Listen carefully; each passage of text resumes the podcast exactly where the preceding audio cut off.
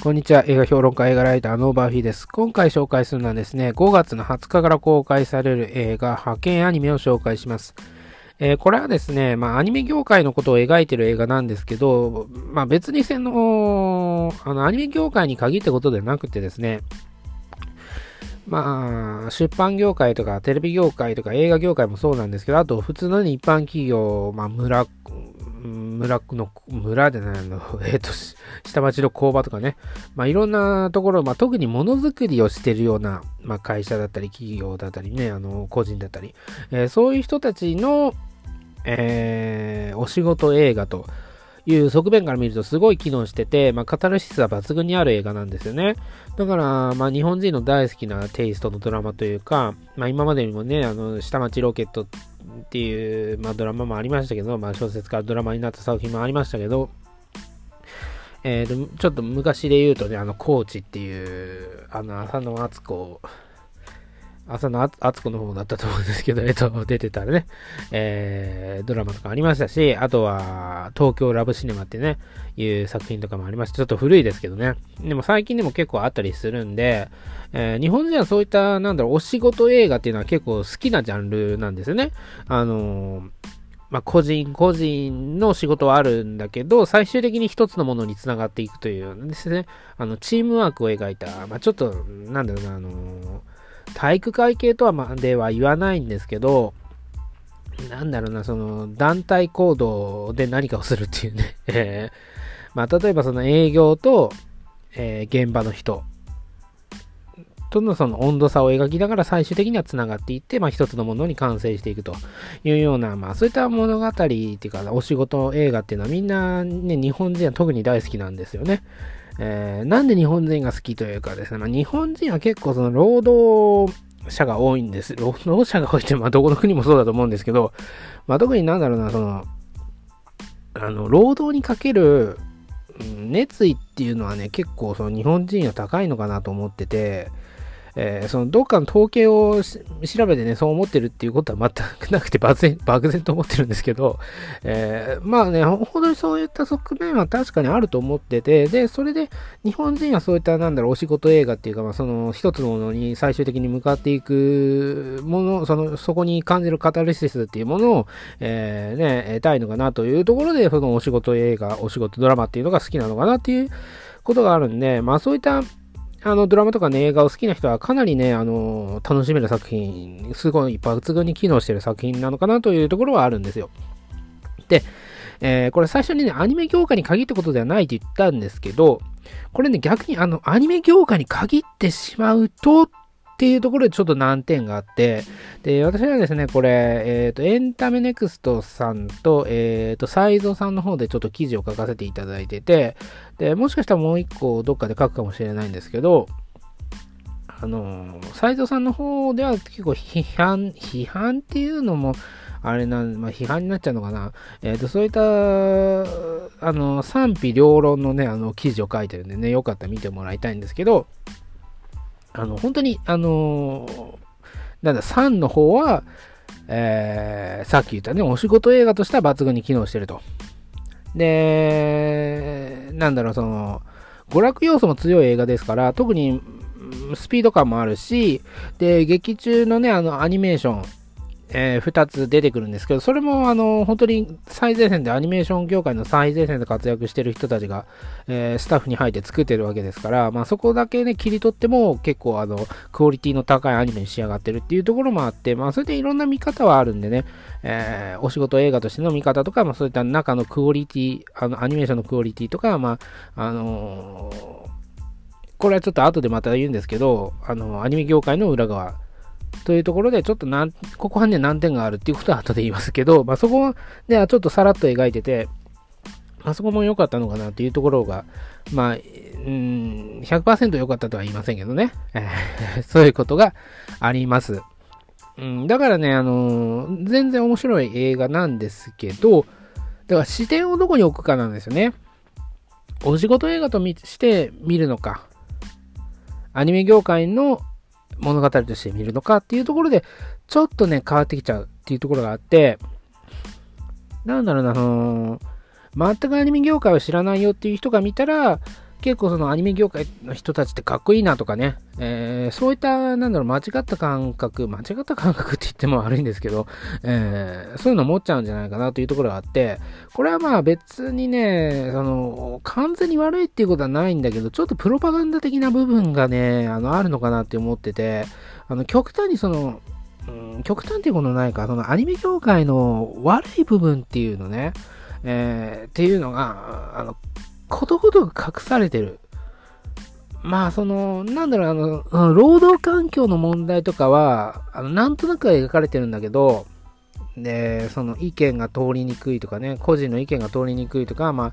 その主張が通りにくいっていうのは、これは別にアニメ業界に限ったことじゃないんで、まあ、いろんな業界に限ったことなんですけど、だからそのアニメ業界に限ったっていうところで見ると、その、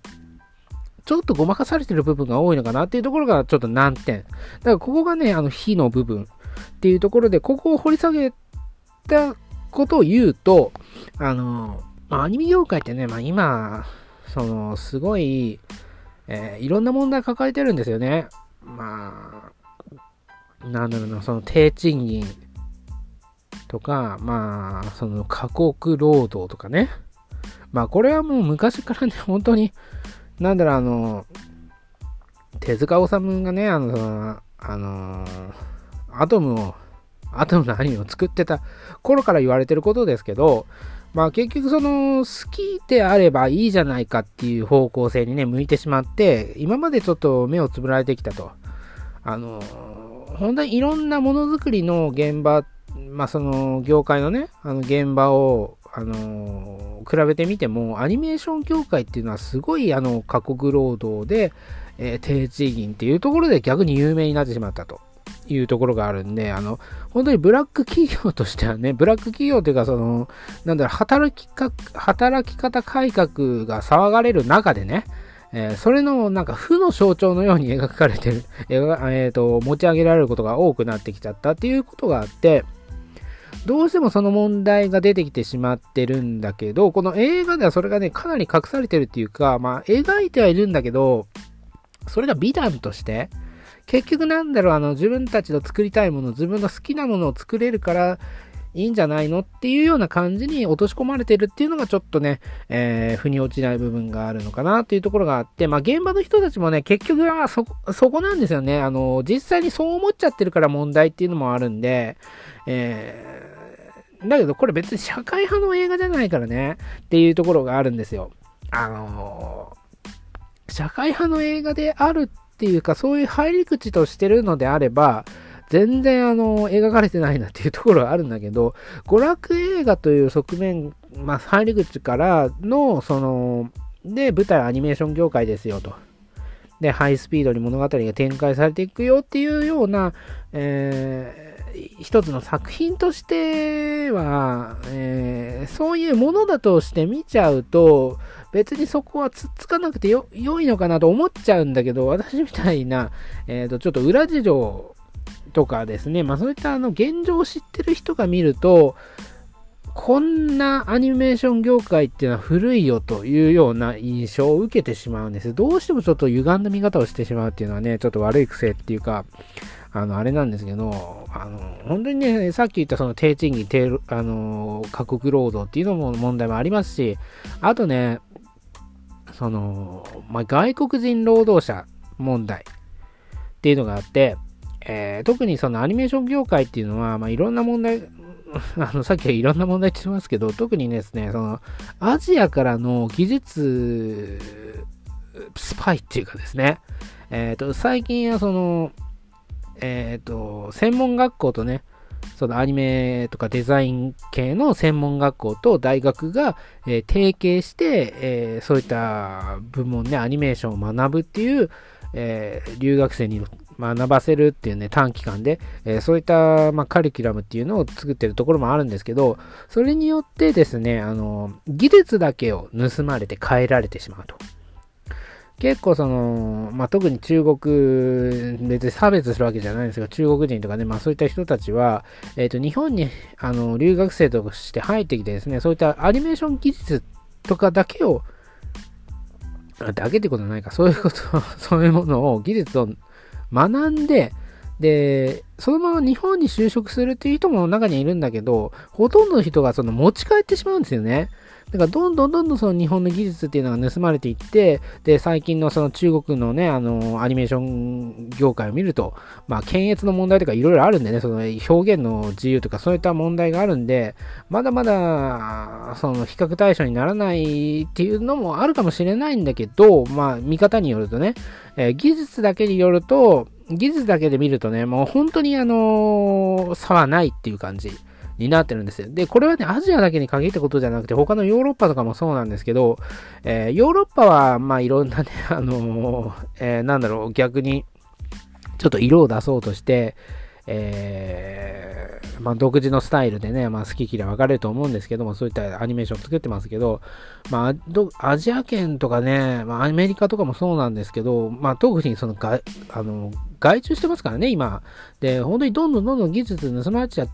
まれてっちゃってるっていう問題があって、で、今、あのー、本当にストーリーとか、まあそういったものは日本で、日本独自のものとかそういうものねいっぱいあるんですけど、技術だけ、映像だけっていうところで言うともう今どこでも作れちゃうっていう状況になっちゃってるんですよね。どんどん盗まれてって、あの、スパイが、スパイって言い方も悪いんだけど、あのー、持っていかれちゃってるっていう問題もあるし、あとまあダイレクトにあの引き抜きがあるという問題もある。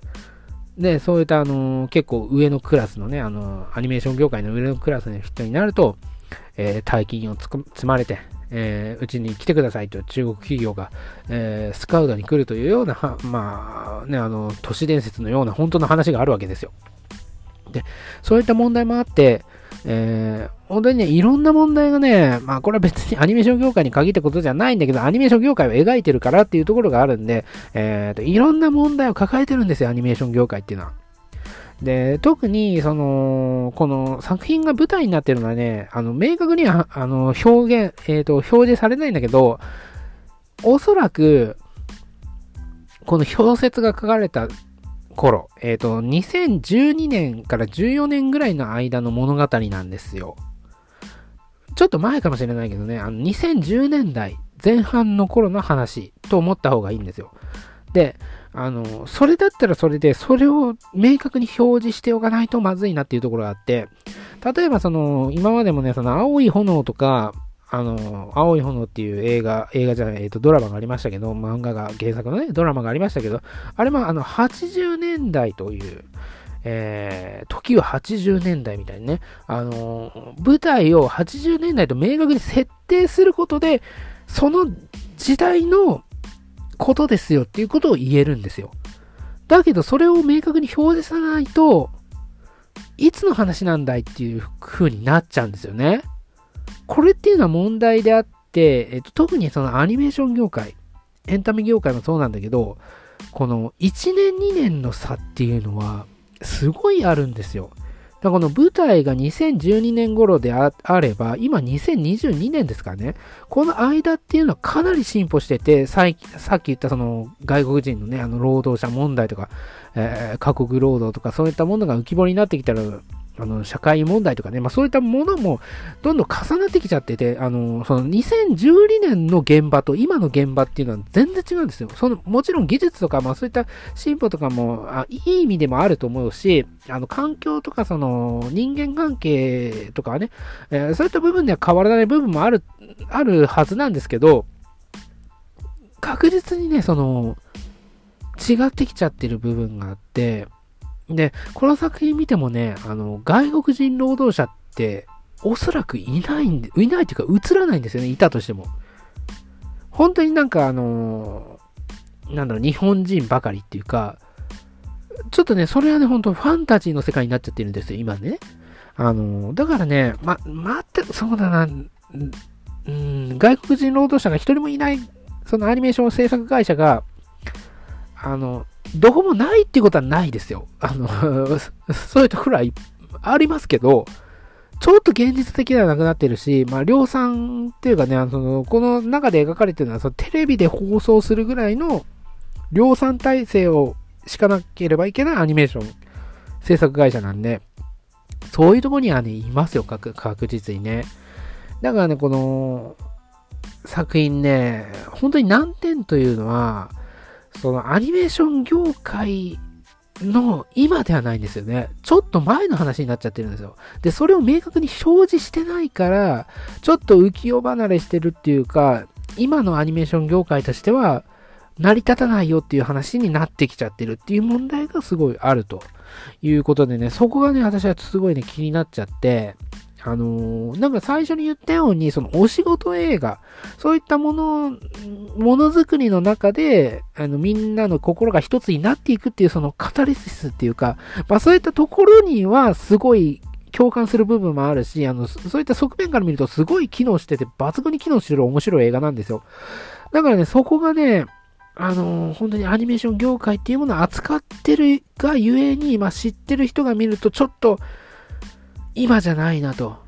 いうところがあるんでね。だからこれは解決する問題としては本当に一つで、あの、舞台を明確にしておけばよかったっていうだけなんですよね。全然だから2010年代前半だったらそのツイッターとかも全然あるし、SNS もあのそれなりに普及してたんで、えー、だからね、別に、なんだろう、2010年代前半という設定にしておいたとしても、別にね、あの、問題はないと思うんだけど、そこが明確にね、まあ、裏設定っていうか、実は、実はそうなんですよっていうことがあるのかもしれないし、私が、あの、その、見えないメッセージをね、見逃した可能性もあるんですけど、そこはね、本当にね、明確に、まあ、時は2010年代前半とかね、あのー、本当にあの、テレビの、えー、テレビドラマの最初にね、あのー、さっき言った青い炎とかもそうだし、えっ、と、今日から俺やとかもそうなんだけど、そういった、なんだろう、あの、ナレーションが入るぐらいの、えはっきりした明確なね、あの時代設定っていうのを置いておかないとまずかったなっていうところは正直あります。だからね、そこだけなんですね。そこ、そこだけっていうか、そのアニメーション業界というと、そこを強く主張してしまうと、今がリアルじゃないなっていうところが、いその、描かれてるのが今じゃないなっていうところがちょっと目立っちゃうっていうか気になっちゃうっていうのが私の、えー、思ったところですね。えー、だから本当にね、お仕事映画として見た方がいいと思いますね。えー、アニメーション業界の今を描く社会派な映画だと思ってみると大失敗する映画です。だから見方によるんですよね。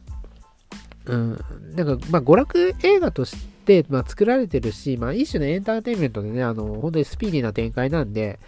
そこはまあ突っ込まないでくださいよみたいな感じでね、まあ軽い感じなのかもしれないし、まあそれはそれでいいのかもしれないっていうところがあるんでね、まあこれは本当に見方によるなっていうところですよ。えー、そんなところでね、えー、全然ね、おすすめの映画なんで、あのー、ぜひね、えっ、ー、と、5月20日に公開されるんで見に行ってもらえればなと思いますね。えー、派遣アニメでした。それでは。